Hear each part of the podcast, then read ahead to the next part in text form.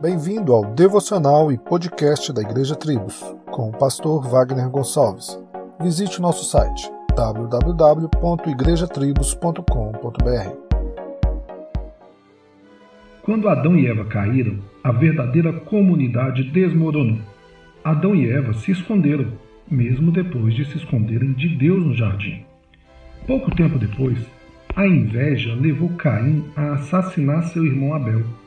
A arrogância e o egoísmo levaram Lameque a se vangloriar do seu próprio poder, e ele se mostrou ser guerreiro arrogante.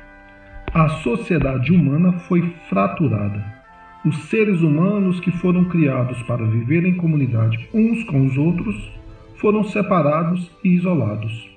Babel separa os homens.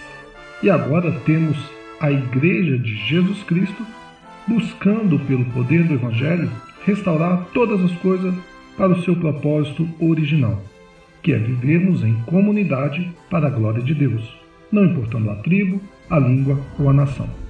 Você está longe? Você está se escondendo de Deus?